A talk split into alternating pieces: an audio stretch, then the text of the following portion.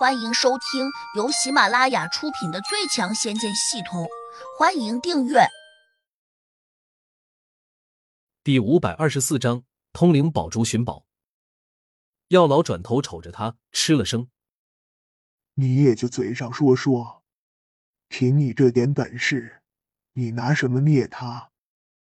黑蛮子听，顿时语塞。说实话，像他这样的普通修炼中人，哪可能灭得了一个地仙？胡杨没工夫听他们在那里抱怨，心道：既然这个空间有打开它的咒语，说明它就应该有一道类似于门的东西。只要把门找到，没有咒语，一样可能把它打开。比如用暴力撬开。嗖！想到此，胡杨收回了通灵宝珠，又抬腿踹了药老一脚，再让小白叫来那两只金毛狮虎，把他看管起来。药老苦着脸说。胡真人，我也被他出卖了。我们现在是一条船上的蚂蚱，你就别再把我当成敌人了，成不？胡杨盯着他，一只手指着旁边的黑森林问：“里面有什么秘密？”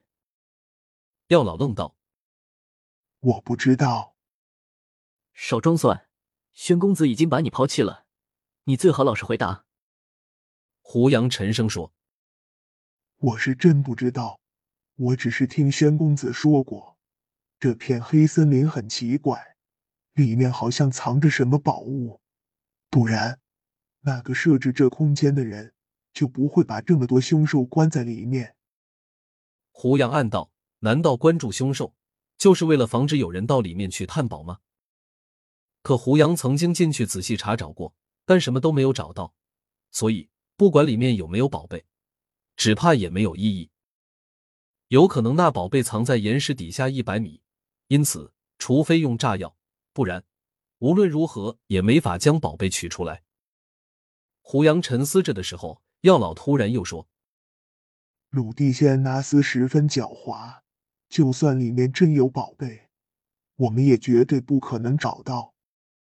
哪怕侥幸知道宝贝在什么地方，可能也无法挖出来。”药老说着这话时，四周众人均附和着点头，表示认可他的推断。不只是空间里面的人这么认为，此刻宣公子在外面同样有些得意的点头。他还不屑的念道：“我可以负责任的告诉你们，这空间的阵眼就在黑森林里面，可惜藏的太紧了，连本公子也没办法找到，又何况你们这些凡夫俗子了。”顿顿，他又恶狠狠的说道。你们好好的在里面坐牢吧，等本公子从天上请下仙人，那时再把杜玉儿抓出来。哼！说完，他收了窥视宝镜，洋洋得意的走了。空间里面，胡杨思索了片刻，突然抬脚便往黑森林里面走。药老摇头，小声说：“我曾经听鲁地仙说过，里面的宝贝，好像他也没有找到过。”你就更不要想了。南岭寿翁鄙视的瞪了他一眼，转头却冲胡杨说：“胡真人，要不我们大家都跟你进去找找，你看如何？”胡杨抬手做出一个制止的动作：“不必。”说完，他便大步走向了黑森林。杜玉儿提着衣裙追了上来，胡杨没有拒绝。小白嗖的一声窜上来，也想跟着胡杨进去。胡杨却命令道：“小白，叫这些大家伙都在这外面守着，谁也不准进来。”小白叫了一声，立刻照办。那些凶兽得了小白的召唤，都涌了上来，在黑森林外面站成了一排。南岭寿翁和麦子等人都有些纳闷，均在说：“既然是找东西，那肯定是人多才更好。”药老嗤之以鼻道。如果真要找宝贝，最好的办法是叫这些野兽进去帮忙。他们的鼻子恐怕比诸位的灵敏多了，对吧？虽然药老的话不好听，但众人却都在点头，认为很有道理。小桃忍不住冲着黑森林叫了一声：“胡杨！”南岭兽翁伸手拦住他说：“不用你提醒，胡真人不比你我笨，我们能够想到的，他一定也能想到。如果他真能想到，为何不让这些野兽进去帮忙呢？小桃故意叫得很大声，有意说给胡杨听。胡杨刚刚才走进黑森林，并且林子边上的结界已经解除了。换言之，胡杨想必能够听到小桃的提醒。南岭兽翁说：“他不叫野兽进去帮忙，自然有他的理由。我们不用去帮到忙。”小桃轻轻的摇了下头，没有再说什么。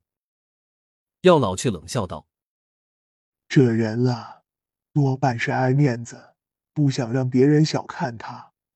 不过，等他找不到宝贝时，一定还会出来叫这些野兽进去的。”众人一听，均觉得有道理，认为胡杨可能会假装进去找一下，然后再出来采用药老这个办法。胡杨已经听见了众人的谈话，他同样哼了一声。别说他听见了，就连杜玉儿也听清楚了，忍不住提醒了一句：“我觉得他们的话并非没有道理。”胡杨恍若没有听他说什么，伸手取出了通灵宝珠，自言自语道：“这群野兽的鼻子再怎么灵敏，又赶得上我的通灵宝珠吗？”多玉儿一怔。突然看见胡杨手上的那颗鸡蛋大的珠子泛起了幽幽的蓝光，非常漂亮，在这个暗淡的黑森林里面，如若叶明珠一般。通灵宝珠不同于普通的法器，他当然不会用鼻子去闻，毕竟他也没有鼻子。不过，通灵宝珠对法宝的感知能力却是独一无二的，普天之下可能没有任何法宝能够超得过它。刚才拿下着它对付药老。一举收缴了他的琉璃金甲和仙剑，胡杨便对通灵宝珠深信不疑，这绝对是一个仙物。通灵宝珠泛起光芒时，就好像一个旋转着的罗盘，一个圆盘状的蓝色光芒上面有着无数个小格，还有一个暗红色的指针。他不会说话，甚至在这个空间中无法用神识和胡杨交流，所以他才变换出了这样的指针型罗盘，借以告诉胡杨。他能够找到的法器，普通的法器倒也不需要他去找，只有那种有气魂的，才是他感兴趣的东西。本集已播讲完毕，请订阅专辑，下集精彩继续。